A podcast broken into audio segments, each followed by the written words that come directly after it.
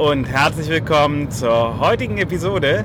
Wir werden heute über freie Projektleitung reden. Das heißt, worauf du achten musst, wenn du nicht mehr angestellt bist, sondern deine Projektleitung als Dienstleistung für andere Unternehmen anbietest.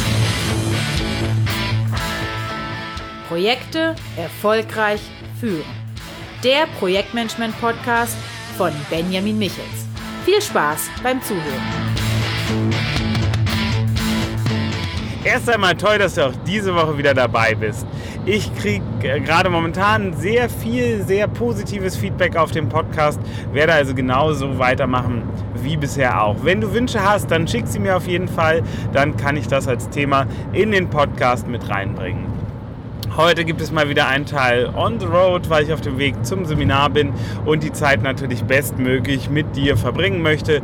Wenn du die Episode heute im Auto hörst, dann werden dich die Störgeräusche wahrscheinlich gar nicht stören. Ansonsten musst du sie leider akzeptieren, denn nur so schaffe ich es auch, jede Woche eine Episode rauszubringen. Unser Thema heute ist die freie Projektleitung. Die meisten Projektleiter oder Leiterinnen, die ich kenne, arbeiten in einem Angestelltenmodell. Das heißt, sie sind in einem Unternehmen angestellt und leiten für dieses Unternehmen Projekte. Manchmal wissen sie auch gar nicht, dass sie Projektleiter oder Projektmanager sind, sondern machen das einfach nur. Nun gibt es aber auch eine ganze eigene Berufsgruppe von Menschen, die freiberuflich Projekte leiten.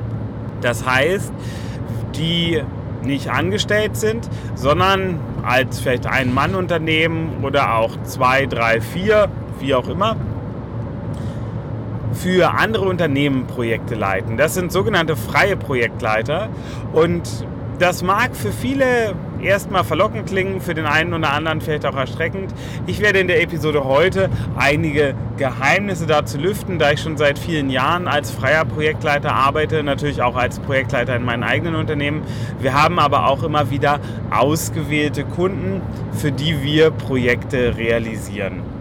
So, und jetzt hast du wahrscheinlich schon den ersten Schlüssel eben gehört, ausgewählte Kunden. Wenn du als freier Projektleiter anfängst oder freie Projektleiterin anfängst, dann wirst du wahrscheinlich alles nehmen, was dir unter die Finger kommt. Und das ist auch bedingt richtig, denn es geht darum, erstmal einen Fuß auf den Boden zu kriegen, es geht darum anzufangen, es geht darum zu üben. Das brauche ich nicht mehr, also jedenfalls das Anfangen üben, das habe ich hinter mir und das heißt, ich wähle meine Kunden aus. Ich mache nicht für jeden Projekte, sondern ich mache da Projekte, wo ich der Meinung bin, dass eine relativ große Erfolgsquote möglich ist. Das heißt, ich übernehme Projekte, von denen ich glaube, dass sie erfolgreich sein werden. Denn anders macht es bei Kundenprojekten meiner Meinung nach keinen Sinn. Wenn wir schon vorher wissen, dass das wahrscheinlich nichts wird, dann sollten wir es auch nicht machen. Das wäre eine, eine schwachsinnige Entscheidung. Was unterscheidet aber nun die freie Projektarbeit von der Arbeit als Angestellter? Als freier Projektleiter oder freie Projektleiterin brauchst du meiner Meinung nach nochmal deutlich mehr Struktur, als du so schon hast. Es fängt schon alleine mit Dateimanagement an, es fängt mit Dokumentation an, denn du bist nicht mehr Teil des Unternehmens, sondern du bist ein außenstehender Fremdkörper. Und als außenstehender Fremdkörper musst du dich selbst so hervorragend strukturieren, dass deine Struktur sich auf die anderen überträgt. Und du brauchst nicht nur Struktur, sondern du musst es auch schaffen, innerhalb kürzester Zeit erfolgreich ein Netzwerk zu etablieren und erfolgreich mit den Stakeholdern zu kommunizieren. Denn du greifst ja genau nicht auf das zurück, was du im eigenen Unternehmen hast, dieses Netzwerk und die schon bereits erfolgreiche Kommunikation mit den Stakeholdern. Das alles hast du nicht. Du musst es innerhalb kürzester Zeit neu etablieren. Und das heißt, du musst dich genau auch damit beschäftigen. Wie kannst du es denn innerhalb kürzester Zeit etablieren? Also das ist eine Frage, die du dir selbst stellen musst und ich glaube, das ist nichts, was man jetzt mit einmal beantworten kann, sondern das ist so ein dauerhafter Verbesserungsprozess, sich zu überlegen, was kann ich anders machen, ähm, wie analysiere ich die Stakeholder, wie gehe ich da generell an die Stakeholder ran. Wenn du neu im Thema Projektmanagement bist, vielleicht einmal kurz gesagt, Stakeholder sind sogenannte Anspruchsgruppen. Das heißt, das können Menschen sein, die einen Anspruch auf das Projektergebnis haben oder generell auf das Projekt, die vom Projekt betroffen sind oder vielleicht auch Teil des Projektes sind. Also es gibt ganz, ganz unterschiedliche Einzelpersonen oder aber auch Gruppen wie ganze Abteilungen zum Beispiel, die an Projekten interessiert sind und die dann für das Projekt relevante Stakeholder, also Anspruchs- oder auch Bezugsgruppen sind. So, also wir hatten jetzt, dass du auf jeden Fall eine sehr gute Struktur brauchst. Wir hatten, dass du sehr schnell Netzwerk aufbauen können musst. Und was man auch nicht vergessen darf, ist natürlich das Risiko. Als angestellter Projektleiter bist du natürlich über dein Unternehmen risikogedeckelt. Das heißt, du hast einen Anstellungsvertrag und dadurch ähm, trägt das Hauptrisiko im Grunde dein, dein Unternehmen. Wie die genaue rechtliche Konstellation ist, könnte man dann nochmal einzeln mit einem Anwalt beleuchten. Aber ich weiß jetzt aus den letzten 20 Jahren keinen Fall von intern verklagten Projektleitern. Mit externen jedoch sieht das wieder ganz anders aus. Du bist einem gewissen Risiko ausgesetzt und du solltest eine Unternehmerhaftpflicht haben.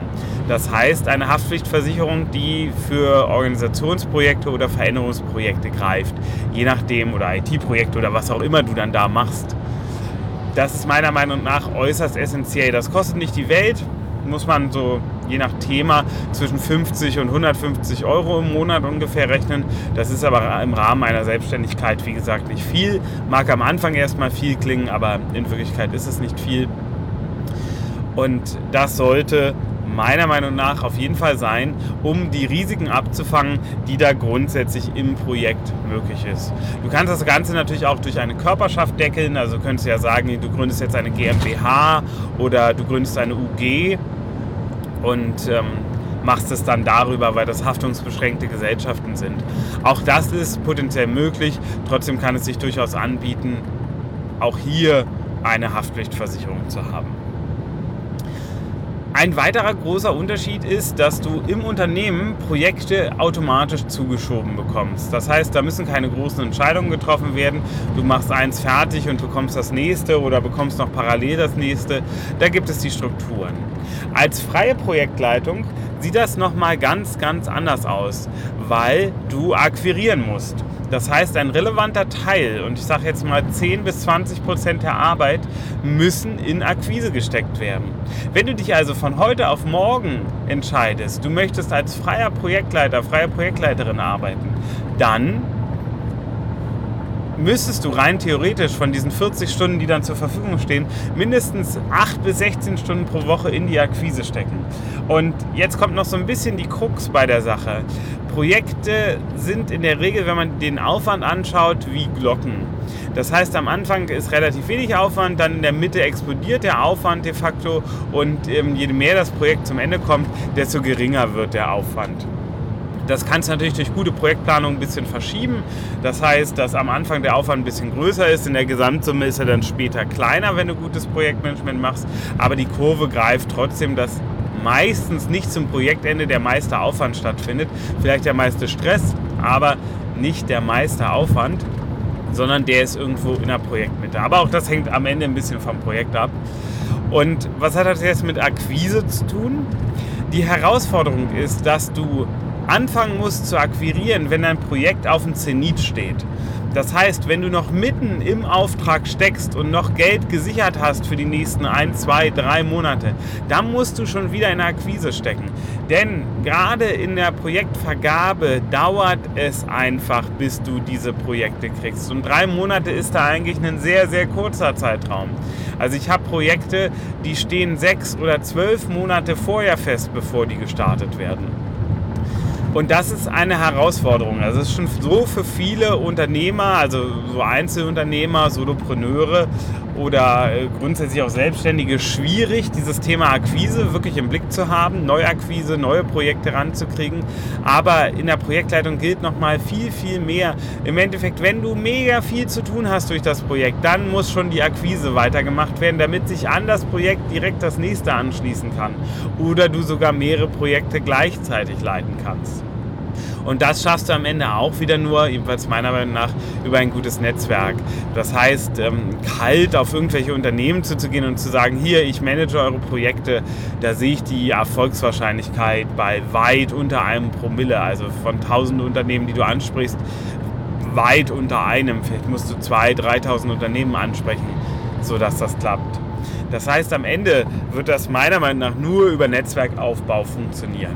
Das heißt, du gehst auf Unternehmen zu, die du vielleicht irgendwo kennenlernst, wo ein persönlicher Kontakt besteht und sagst, fragst, wie deren Projektwelt so ist, was die so machen und dann machst du Visionen auf. Du erklärst, wie man welches Projekt managen könnte, wie man das erfolgreich durchziehen könnte und und und. Also du pflanzt im Grunde eine Vision in die Köpfe der Leute, sodass sie sagen, oh, also eigentlich würden wir das Projekt gerne mit Peter Paul umsetzen. So, nehmen wir an, du wärst Peter Paul. Und das ist der Schlüssel, ist jedenfalls mein Erfolgsschlüssel, denn ich habe ein großes Netzwerk an Unternehmern, ich unterhalte mich immer wieder mit vielen Leuten und dann frage ich, was sie so machen, was ansteht und dann irgendwann sage ich, oh ja, das klingt ja interessant, das könnte man ja total spannend aufsetzen und das wäre wahrscheinlich innerhalb von zwei, drei Monaten erfolgreich oder sechs oder zwölf, je nachdem, was es dann ist. Und dann erzähle ich so ein bisschen und pflanze in die Köpfe der Leute eine Vision, wie das Projekt, was sie davor haben, aussehen könnte. Und ab einem bestimmten Punkt wird ihnen klar, dass sie diese Vision nur mit mir realisieren können. Und wenn du das hinkriegst, dann hast du es. Und das braucht aber auch Zeit. Wir gehen gerade in der Akquise davon aus, dass erst der zehnte Kontakt zu einem Abschluss führt. Der zehnte Kontakt, das musst du immer mit einkalkulieren. Wenn du jemanden einmal pro Monat triffst, dann brauchst du zehn Monate, bis diese Person mit dir zusammenarbeiten wird. Also bei dir den Verkauf macht, also deine Stundenpakete oder was auch, was auch immer bucht. Und damit kommen wir auch schon zum nächsten Thema. Denn es macht einen Unterschied, ob du einen Werks- oder einen Dienstvertrag anbietest. Vielleicht hast du schon mal gehört, das schwingt ja immer so ein bisschen im Raum. Wichtig ist, du kriegst jetzt keine Rechtsberatung von mir, ich teile dir nur mein Verständnis mit. Ein Werkvertrag bedeutet, dass du am Ende ein ganzes Werk schuldest. Das heißt, es gibt vielleicht ein Lastenheft oder ein Pflichtenheft. Es ist irgendwo ein Ergebnis definiert und du wirst für das Ergebnis bezahlt. Das bedeutet im Rückkehrschluss, wenn du dieses Ergebnis nicht lieferst, wirst du nicht bezahlt. Und an der Stelle ist schon vollkommen klar, für eine Projektleitung bietet sich ein Werkvertrag überhaupt nicht an. Also in nahezu jedem Fall ist es dumm, Projekte in Form eines Werkvertrags abzuschließen. Nicht für den Auftraggeber, da ist der Werkvertrag die klügste Wahl. Aber für den Auftragnehmer, der du ja dann in dem Fall bist. Weil du einfach den Projekterfolg, gerade wenn das Projekt bei Dritten läuft, nicht garantieren kannst. Und das ist etwas, was du dir immer bewusst sein musst. Du kannst Projekterfolg nicht garantieren. Es gibt eine große Scheiterwahrscheinlichkeit. Selbst wenn du sagst, das Projekt ist sicher, dann gibt es immer noch eine übermäßig große Scheiterwahrscheinlichkeit. Und es wäre dumm, das über einen Werkvertrag zu machen, also ein Ergebnis zu schulden. Die bessere Variante ist hier einfach der Dienstvertrag. Das heißt, du schuldest eine Stundenleistung und diese Stundenleistung wird in Euro vergütet Du hast also deinen Stundensatz und ihr kalkuliert das Projekt mit grob 100 Stunden. So, und jetzt sagst du bei 80 Stunden an den Auftraggeber, lieber Auftraggeber, hör mal zu, das Projekt ist viel umfangreicher geworden, ich schaff's nicht mit 100 Stunden, ähm, wir brauchen 120. So, und dann gibt er die frei oder gibt sie nicht frei? Und wenn er sie nicht frei gibt, ja, dann wird das Projekt halt nicht fertig. Das klingt jetzt natürlich kacke, das Projekt wird nicht fertig. Aber am Ende geht es darum, dich zu schützen. Denn wenn du fünf Monate in ein Projekt steckst und dann kein Geld kriegst, weil das Werksergebnis nicht passt, nur weil das Projekt vielleicht von der Gegenseite gar nicht genug supported wurde, dann ist das natürlich das Worst-Case-Szenario und das tritt erstaunlich oft ein. Also ich würde sagen, von den Unternehmen, mit denen ich zusammenarbeite, und da wähle ich ja schon fein aus, liefern 50 Prozent mir nicht die Sachen, die ich brauche, um das Projekt erfolgreich durchsetzen zu können. Wir kriegen es meistens trotzdem erfolgreich hin, aber wir hatten auch genau deswegen schon Projektabbrüche, weil einfach nicht geliefert wurde von Auftraggeberseite. Also das muss man immer im Hinterkopf behalten. Dementsprechend ist für mich auf jeden Fall die, die Form der Wahl der Dienstvertrag. So, und da kommen wir natürlich dann auch sehr schnell in den finanziellen Bereich. Die Herausforderung für einen freien Projektleiter ist die finanzielle Planungssicherheit. Das heißt, du kriegst große Summen, wenn das Projekt läuft und gar nichts, wenn kein Projekt läuft. Du musst also entsprechend kompensieren, dass es diese Leerräume zwischendurch gibt. Und dafür musst du natürlich einen angemessenen Stundensatz nehmen. Angemessen ist immer relativ, weil das immer von Branche, Bereich und Unternehmen abhängt. Realistische Stundensätze für Projektleitungstätigkeiten sind 60 bis 120 bis hin zu 200 Euro pro Stunde. Das kann auch mal in Richtung 300 Euro gehen. Dann bist du aber ähm, deutschlandweit bekannter Projektleiter in einem sehr spitzen Bereich, also enges Thema, wo es vielleicht keinen anderen Experten gibt. So. Ansonsten, ich sag mal, die typischen Wald- und Wiesenfreien Projektleiter, die es jetzt auch nicht unendlich wie Sand am Meer gibt, liegen zwischen 60 und 120 Euro pro Stunde. Das ist ein durchaus realistischer Satz. Ähm, jetzt würde sich rein theoretisch das gesamte Selbstständigkeitsgespräch noch anbieten. Welche Stundensätze brauchst du, um leben zu können? Da gibt es unterschiedliche Kalkulationen. Du findest Freelancer da draußen im Grunde in allen Preisbereichen. In der Projektleitung würde ich sagen, solltest du nicht unter 80 Euro pro Stunde arbeiten. Vielleicht, wenn du eine große Zusicherung an Projekten hast, gehen auch 60 Euro pro Stunde. Aber du musst einfach davon ausgehen, es wird immer große Lücken zwischen den Projekten geben. Und ähm, dann ist es einfach unrealistisch, dass du mit einem 60 Euro Stundensatz leben kannst. Deswegen auf jeden Fall die Empfehlung, einen 80 Euro Stundensatz oder bis rauf zu 100 Euro. Wenn du allerdings der Einzige bist irgendwie in Deutschland, der das kann, dann kannst du natürlich auch höhere Stundensätze durchsetzen. So, jetzt ist wichtig, manchmal habe ich das, dass die Leute dann hören, oh ja, ey, da kann ich 80 Euro pro Stunde durchsetzen, dann bin ich ja jetzt schon reich. Nee. Du musst natürlich die ganzen selbstständigen Themen bedienen, wie Krankenkasse, Rücklagen und, und, und. Natürlich ist es ein Bereich, in dem du sehr gut Geld verdienen kannst. Du musst aber Akquise machen. Reich wirst du nur, wenn du genug Kunden akquirierst. Das ist die große Herausforderung. Ohne Kunden bringt ja auch der höchste Stundensatz nichts, weil einfach niemand da ist, der ihn bezahlt. So, dann habe ich noch so ein, zwei kleine Themen hier auf der Liste. Also was halt dazu gehört, jetzt schon mehrfach gesagt, ist die Akquise. Und dazu gehört es, dich selbst verkaufen zu können. Das heißt, du musst das Standing haben, vielleicht bei einem Konzern in ein Meeting zu gehen, wo zehn Leute sitzen und dich kennenlernen wollen. Und dann auch entsprechend performen. Und das heißt meiner Meinung nach immer üben, üben, üben, üben. Wenn du das noch nicht gemacht hast, wenn du nicht dieses Standing hast, in solche Situationen zu gehen, dann musst du das unbedingt üben. Denn am Ende verkaufst du über Selbstdarstellung. Und damit meine ich nicht, dass du jetzt damit prahlst, was für ein toller Typ du bist und wie groß deine Muckis sind, sondern dass du es schaffst, dich optimal zu verkaufen. Und das ist je nach Projektart und Typus natürlich ein kleines bisschen unterschiedlich. Ich für meinen Teil sehe das so, dass ich ein Gefühl von Sicherheit verkaufe. Das heißt, die andere Seite ist der Meinung, dass die Projekte mit mir höchstwahrscheinlich erfolgreicher werden, als wenn sie sie intern umsetzen würden. Und dieses Gefühl verkaufe ich im Gespräch. Und auf Basis dieses Gefühls kommt ein Abschluss zustande. Und das ist das, was man verstehen muss. Es kommt nicht der Abschluss wegen Euro zustande. Gerade nicht in der Projektleitung.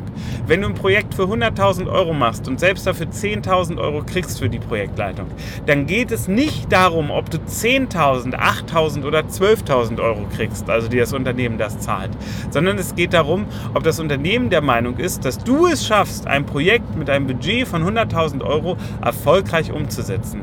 Und das muss dir immer bewusst sein. Einzig und alleine darum geht es. Nicht um deinen Stundensatz. So, was auf jeden Fall noch vorteilhaft ist, ist, wenn du ein Netzwerk aus Freelancern hast, die du in solche Projekte involvieren kannst. Die musst du dann aber führen. Und hängt natürlich auch ein bisschen davon ab, was für Projekte das sind. Wenn das jetzt äh, Kraftwerkaufbauten sind, dann ist es unwahrscheinlich, dass du mit einem Freelancer-Netzwerk da weiterkommst. Wenn das ähm, Projekte sind wie Veranstaltungen von Messen und ähnliches, dann kann das mit Freelancern schon sehr gut funktionieren. Hier natürlich der Schlüssel, die müssen einen niedrigeren Stundensatz haben als du, damit du an der durchgeleiteten Stunde auch noch etwas verdienst. So, das war jetzt erstmal ganz schön viel. Es gibt aber noch eine Sache, vor der ich einfach warnen möchte. Das habe ich ganz zum Eingang schon gesagt. Du bist ein Fremdkörper, wenn du solche Projekte machst. Das heißt, du kommst von außen. Gerade wenn das Veränderungsprojekte sind, dann wird dich an vielen Stellen das Not Invented Here Syndrom treffen. Das heißt, du bist von außen gekommen und hast eine Idee von außen mitgebracht. Dadurch ist die Idee schon einmal nichts mehr wert, weil sie ja von außen kommt. Das sind typische Wandelwiderstände. Es empfiehlt sich also auf jeden Fall einiges über Change und Change Management zu wissen, um solche Projekte machen zu können. Und ich würde sagen, in acht von neun Projekten bin ich mit genau diesen Herausforderungen konfrontiert. Ich komme von außen, ich bin nicht Teil der Unternehmenskultur, ich sehe vielleicht auch Dinge in der Kultur, die ziemlich blöd oder eklig oder schlecht sind und die Angestellten im Unternehmen sehen die aber gar nicht mehr, weil das Teil ihrer Kultur ist und sie daran gewöhnt sind. Und das ist einfach schwierig, Projekte als Außenstehender zu leiten, weil du nicht Teil des Ganzen bist. Das ist auf objektiver, strategischer Ebene natürlich super wertvoll, aber auf der direkten Führungs- und Projektleitungsebene unheimlich schwer. Und das muss man sich immer wieder bewusst machen. Hier hilft im Grunde nur ein großes Wissen über Unternehmenskultur, eine hohe Empathie, das Eingehen auf Menschen, sich in den richtigen Momenten Zeit zu nehmen und natürlich auch ein sehr umfangreiches Wissen und Erfahrung zum Thema Veränderungsprojekte und wie man diese mit Menschen möglichst erfolgreich umsetzen kann. Bei mir geht in wenigen Wochen die große Projektleiterausbildung an den Start. Das heißt, ich werde ein ähm, ein Jahresprogramm veröffentlichen, das auf dem basiert, was ich jetzt seit vielen, vielen Jahren in den Seminarräumen unterrichte. Und das wird größtenteils, nicht komplett, aber größtenteils virtuell stattfinden. Das heißt, man kann von überall daran teilnehmen. Und warum sage ich das jetzt? Weil ein ganz wichtiger Aspekt darin unter anderem Change Management ist. Weil ich der Meinung bin, wenn du zu den 5 bis 10 Prozent Top-Projektleitern in Deutschland gehören möchtest, dann gibt es einfach Sachen, die du wissen musst, die du können musst. Und dazu gehört der Umgang mit Veränderungsprojekten. Und als freier Projektleiter bist du damit noch mal viel, viel mehr konfrontiert als als Angestellter. Und bei Angestellten ist schon die Quote meiner Erfahrung nach zwischen 60 und 70 Prozent wirkliche Veränderungs-Change-Projekte, auch wenn die oft so leider gar nicht, gar nicht erkannt werden. Wenn dich das Thema Projektleiterausbildung interessiert und du zu den 5 bis 10 Prozent Top-Performern gehören willst, dann schreib mir gerne eine E-Mail an training at benjamin-michels.de und dann erzähle ich dir ein bisschen was darüber gibt es einen, gibt's einen Telefontermin und wir, wir reden darüber, ob das für dich eine interessante Option ist.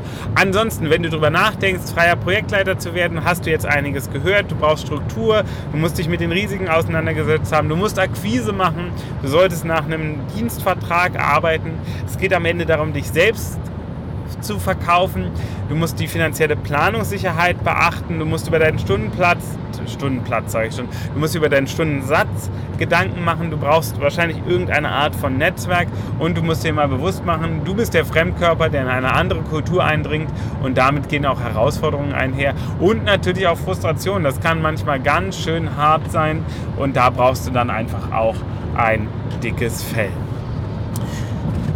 Wenn du überlegst, in die freie Projektleitung zu gehen, dann wünsche ich dir auf jeden Fall ganz viel Erfolg. Ansonsten freue ich mich, dass du heute dabei warst. Wenn du sagst, die Episode war gut, die hat dir was gebracht, dann bewerte sie mit 5, 10 oder 20 Sternen, egal wo auch immer du das machen kannst. Gib einen Daumen hoch und teile sie mit anderen Menschen, denn mich motiviert, diesen Podcast weiterzumachen, wenn ich von euch oder von dir immer wieder so positives Feedback bekomme. Also hilf mir gerne, den Podcast zu verbreiten, damit noch mehr Projektleiter und Projektmanager davon profitieren können. Worum es in den nächsten Episoden geht, weiß ich noch nicht. Wir gucken mal. Ich habe ja noch eine ganze Themenliste da, die ich eigentlich abarbeiten will. Und da kommen ja immer wieder andere Sachen rein. Vielleicht widmen wir uns demnächst mal wieder so ein, zwei Standardthemen wie Risikoanalyse, Stakeholder-Analyse oder Projektstrukturplanung. Wir schauen mal. Auf jeden Fall, wenn du Themenwünsche hast, dann schreib mir eine E-Mail an podcast.benjamin-michitz.de und ich werde sie auf jeden Fall berücksichtigen. Dann danke ich dir fürs Zuhören, mach's gut und bis zum nächsten Mal.